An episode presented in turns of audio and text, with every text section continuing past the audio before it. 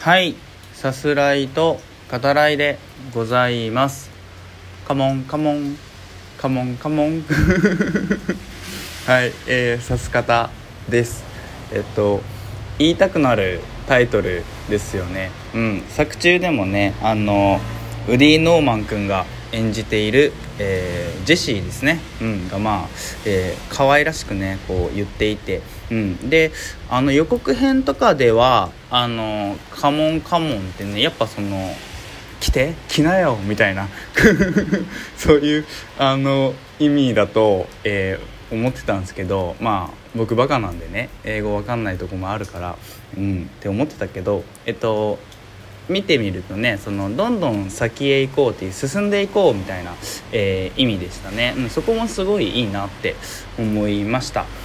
はい。でえっと今回は、えー、ベランダからお話しさせていただいております。雨ですね、えー、今日は4月の26日ですか。うんえっと全国的に雨ですかね。うんもうほんと一日中降ってますね。久しぶりですかね。なんか一日中降ってるのはね。あの僕ね傘をパクられる率が結構高いタイプで、うん、あのお店とかにあの、まあ、ビニール傘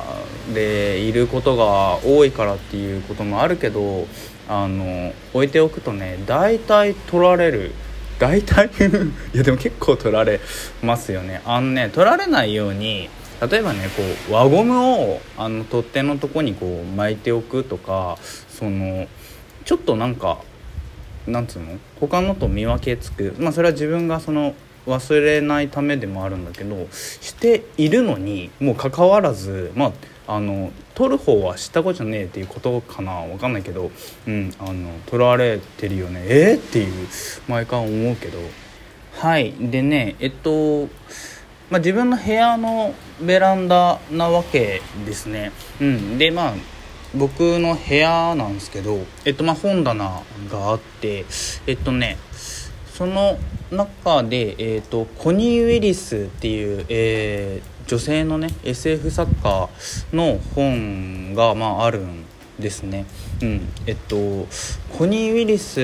えー、ご存知じゃない方にはね何がいいかな僕は、えっと「マーブル・アーチの風」っていう、まあ、これ短編集なんですけど、えっと、読みやすいしテーマ的にもあのいいし、うん、あのおすすめですねあのここから入ってみてはどうかなと思いますね。うん、あの映画にもなった「メッセージ」えっと、テッド・チャンのね「あなたの人生の物語」の映画化ですけどちょっとそれにもこう通じるような、うんえー、テーマでね描かれている一編もあったりしますね。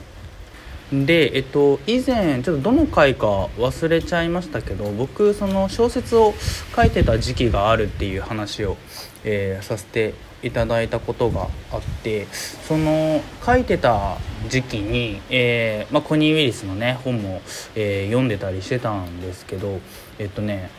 後書きで、えー、これからねそのまあ小説家というか、えー、を志す、人に向けた、え、文章っていうのがこう書いてあったんですね。うん、で、えっとまあ、そういうさ若い小説家であったり志すね人に向けた作家の文章って、ま、結構あるじゃないですか。でえっとでもねやっぱその書いてる作家のやっぱ何て言うのかな小説感というか文章としては面白いんですけどそのどう参考にすればよいのだろうみたいな、えー、そう感じるねものもまああったりするんですよね。うん、まあその良くも悪くもってか悪くもってことではないけどやっぱその人が出ますよね。うん、でその中で、えっと、コニー・ウィリスの、えー、書いた、えー、ものっていうのは僕すごいあの覚えていて、まあ、自分がこう小説書いて応募してた時期をこう振り返ってるんですね。うん、でもう何回もね何回も書いてはこう落選を繰り返していたって言って何て言うんですかねこう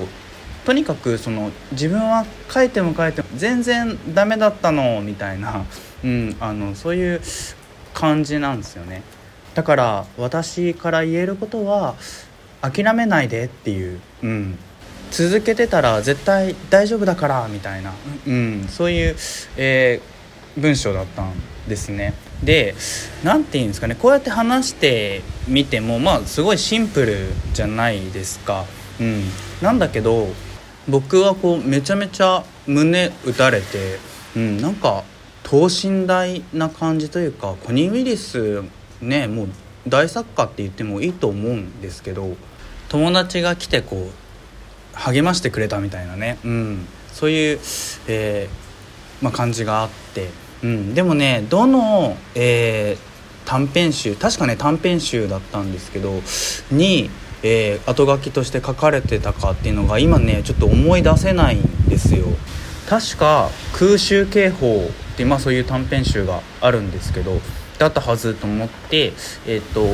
手に取ってみたんだけどそこにはなくてですね、うん、でもいつか、まあ、探し出してね。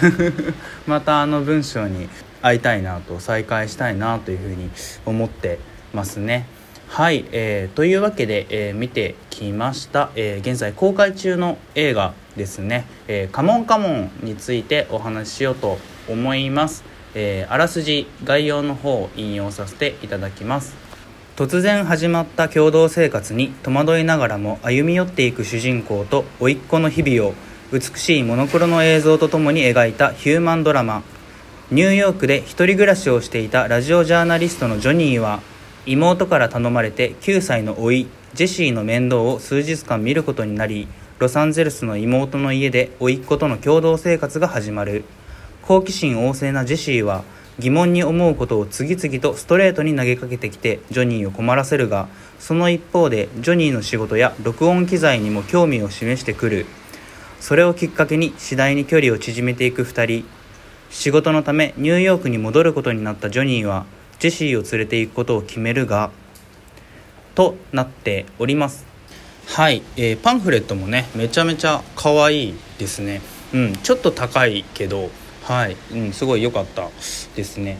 はい。で、えー、今作は、えー、良質なね、えー、まあ、アート系って言っていいのかな？映画作品を、え送り続けているね。A24 の作品となります「えムーンライト」とか、えミッドサマー」とかね、えで、えっと、今作の、え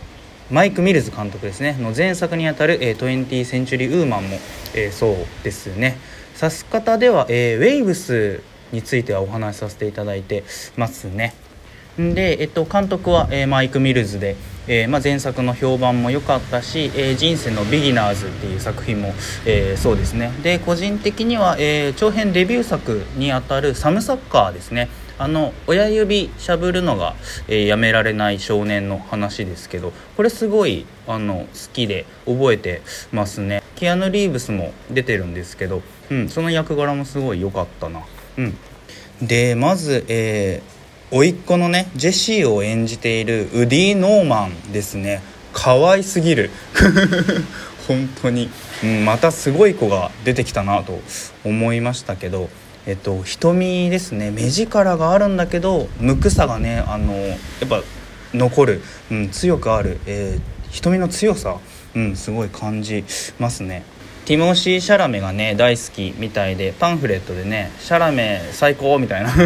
そんなインタビューも載ってますけどそこもすごい可愛らしいですね。で、えっと、主人公の、えー、ジョニーですね、うん、演じているのが、えー、アカデミー賞俳優ですね。ジョーカーで撮りました、えー、ホアキン・フェニックスですね。あの今作でそのホアキン・フェニックスがその天才子役と、え共演することにもねグッときますね。神経質なねところもちょっとあるけど根っこにある善良さというか、うん、それはこうにじみ出ている、えー、今作の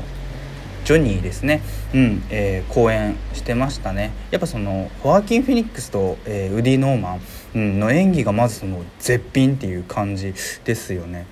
で、えっと、テーマは、えっと、パンフレットにも書いてあるんですけど、えっと、実際に、え、14歳以下の、え、子どもたちにインタビューした、え、その声がまあ使われていてその内容からもね示されるように、え、子どもたちへの責任とあとそのまあ良きコミュニケーションですね、えっと、手探りでもそれを求め行動すること願うこと、うん、みたいなことがテーマだと思います、えー、例えばねラストショットですね、えっと、廊下から、えっと、部屋にいるジョニーとジェシーがこう戯れてる姿を、えー、撮ってるんだけどそこのまあ部屋のドアですねが開いてるんですよね。つまりその閉ざさないこと相手に対して閉ざさないことっていうのが、えー、大事なんだよっていう、まあ、絵的にねそういうことを表現しているのかなとも思いましたね。で映画を見ていると、えー、セリフや、えー、使われているインタビュー本の文章などでこう言葉が積み重ねられていくようなそんな印象を受けるんですね。うん、でそれによってこう言葉とあと、まあ、映像的には表情ですねその先にあるその人物たちの思いをこう探るようなこちらが探るようなその体験ができますね。例えばインタビューで悲観的な未来予想をしている子供もそこだけだったらねあの悲観的な子だなって思っちゃうけどあの通して見るととはいえそれを願ってるわけではないよねとかこう見てる側に能動的にね思考させる、うん、映画になっているような気がしますね。余計なものを抜いたような、え、モノクロの映像も相手の声や気持ちに耳や、えー、こちらの気持ちをね傾ける、えー、コミュニケーションを扱う今作の物語やテーマにも合った撮影だと思います。はい愛おしい映画ですね。是非ではまた。